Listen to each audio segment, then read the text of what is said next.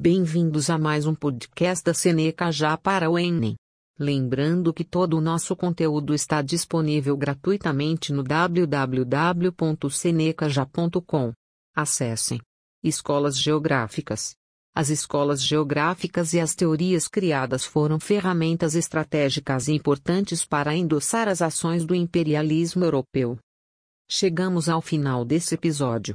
Lembrando que todo o nosso conteúdo está disponível gratuitamente no www.senecaja.com. Até mais. Traço Friedrich Hatzel propõe que a natureza condiciona o homem e a sociedade como um todo. Traço cria o conceito de espaço vital, uma nação forte necessita de muitos recursos, de um espaço vital que a mantenha.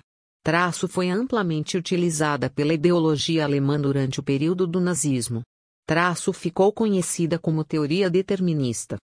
O possibilismo foi gerado por Vidal de Lablache, no século XIX, e assegura que a sociedade não é determinada pela natureza, porque é capaz de modificá-la.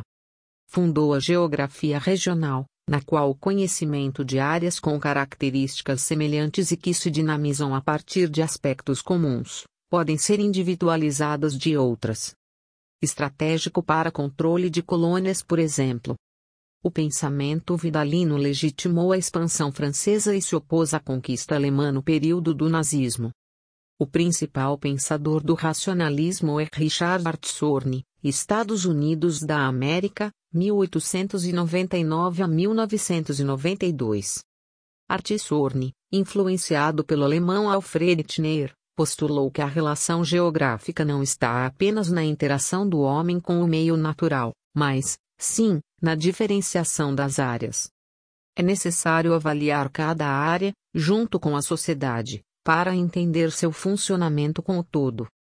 Dá fundamento à geografia quantitativa, importante ferramenta na Guerra Fria, baseada em pensamento científico, amparado matemática e estatística.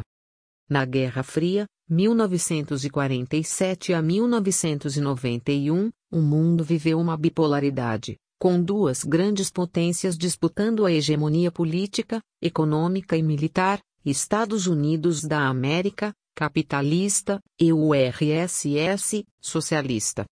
A guerra foi fria entre ambos, mas guerras civis e interestatais, como a Guerra das Coreias, 1950 a 1953, e a Guerra do Afeganistão 1979 a 1989, foram estimuladas pela polarização.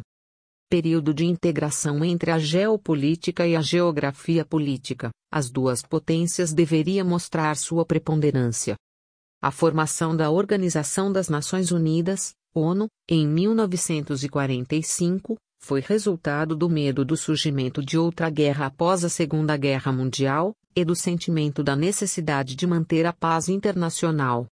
A ONU é um dos principais exemplos de organizações supranacionais, pois é composta por 192 Estados-membros. Entretanto, existem outros grupos que buscam a integração regional, como é o caso do Mercosul, integração econômica, e a União Europeia, integração econômica e política.